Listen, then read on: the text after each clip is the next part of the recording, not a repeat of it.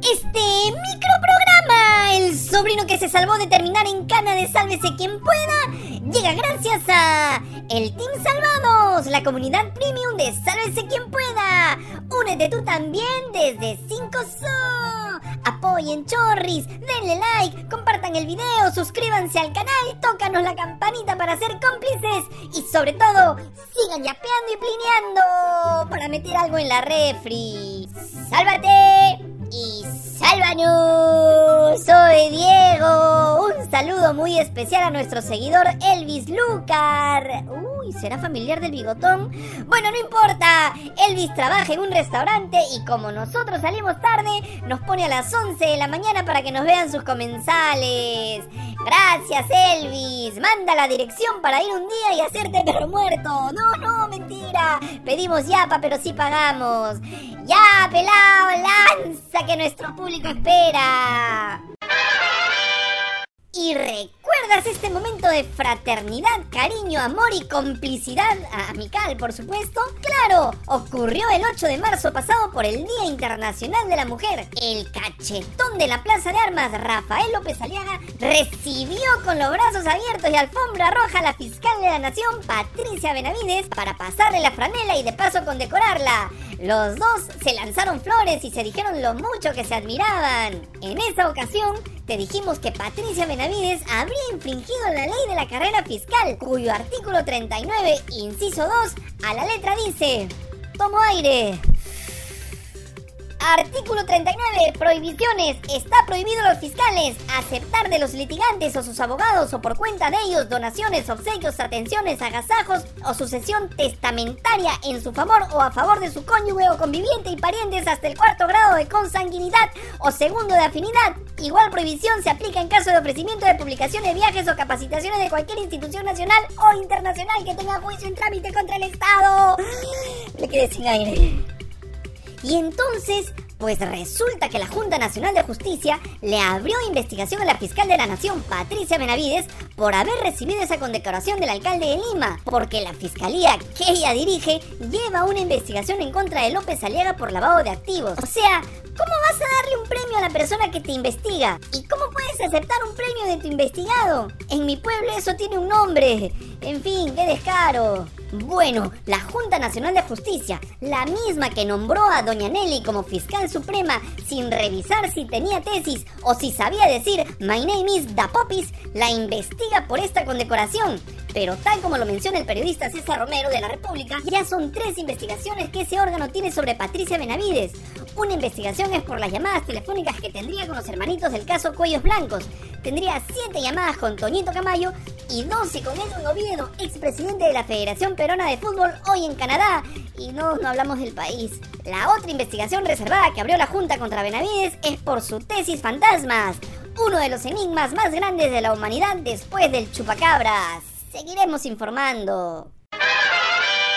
Y la presidenta de todos los peruanos, la mandataria, la dignataria. Oye, eso rima con presidiaria. No, no, mentira, mentira, retomo, retomo. La presidenta de la República, Dina Boluarte, habló sobre el informe de Human Rights Watch que ayer te contamos al detalle y que advierte que todas las pruebas demostrarían que en el Perú ocurrieron ejecuciones extrajudiciales por parte de la policía y el ejército y que habría inacción y hasta complicidad por parte del gobierno y otras autoridades civiles.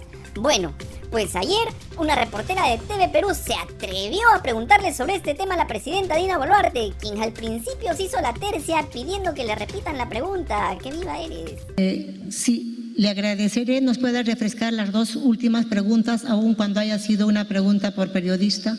Primero dijo el tema del plazo y qué va a pasar con los después de los seis meses. Luego... Bueno, parece que lo que quería Dina era apuntarle la placa a la reportera que esperamos siga con chamba. Mira, tú avisa nomás y llamamos al toque a fil. Bueno, sigamos. Esto fue lo que respondió a regañadientes la presidenta.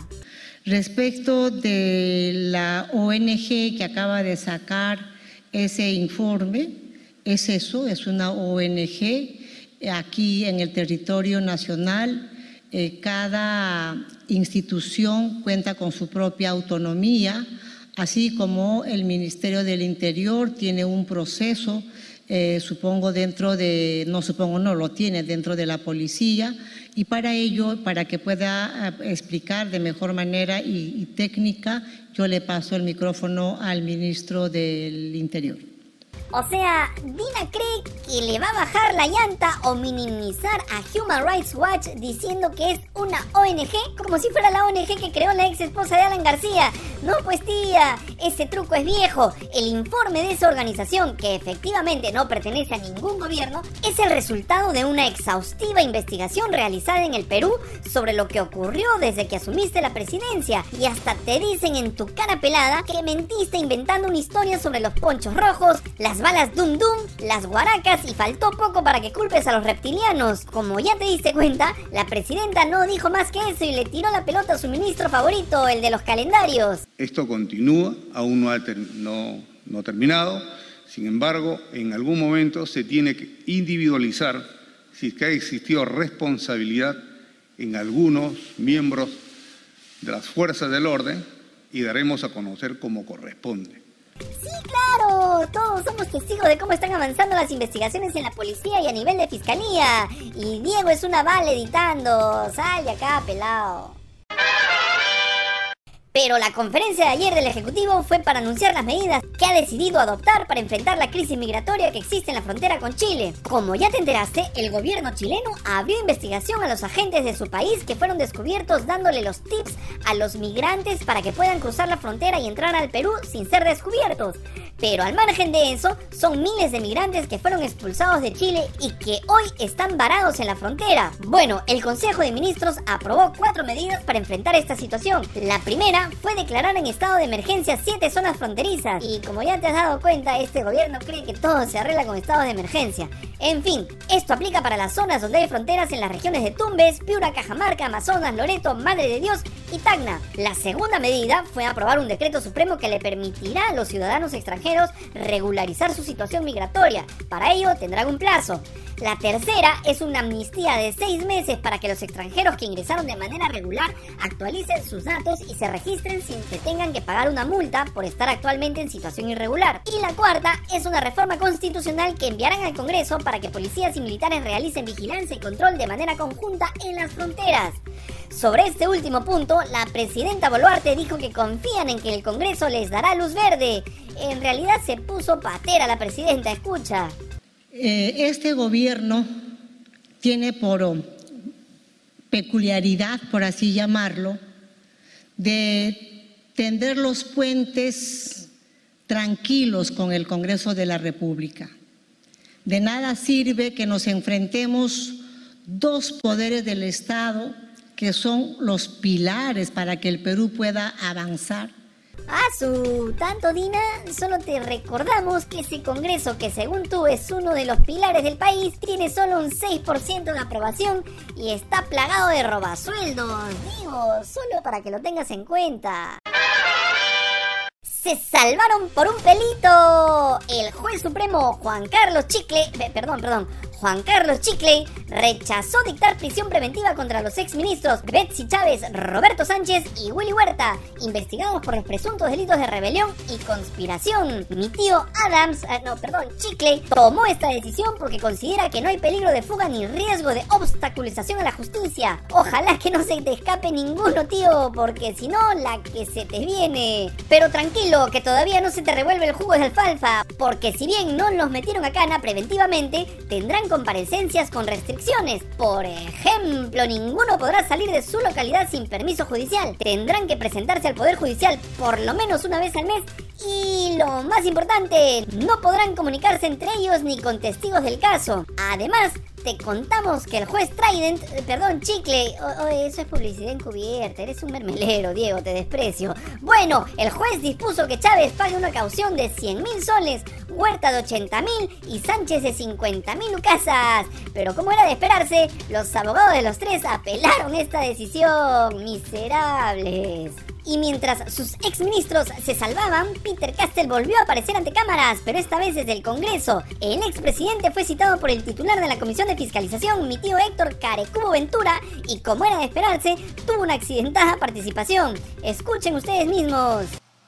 Ciudadano José Pedro Castillo Terrones, juráis por Dios y por los santos evangelios, decir la verdad y solamente la verdad al declarar como testigo ante esta comisión investigadora y de igual manera responder las preguntas que le sean formuladas.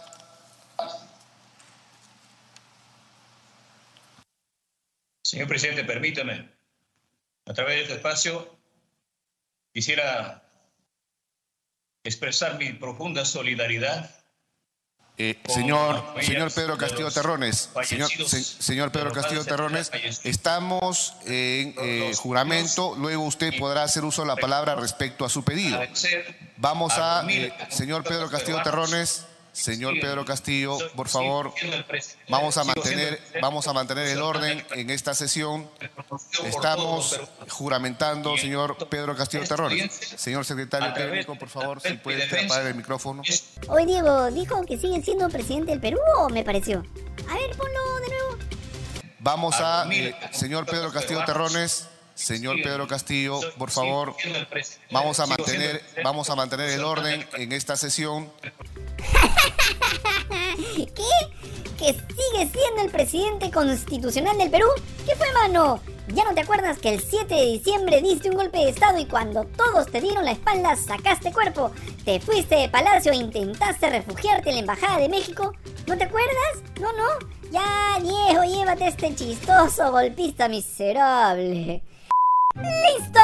¡Nos vamos! Si te gustó este noticiero pobre pero honrado, dale like, comparte el video, suscríbete al canal, tócanos la campanita y sobre todo sigue yapeando y plineando para que Diego no haga tanto roche con la merluza.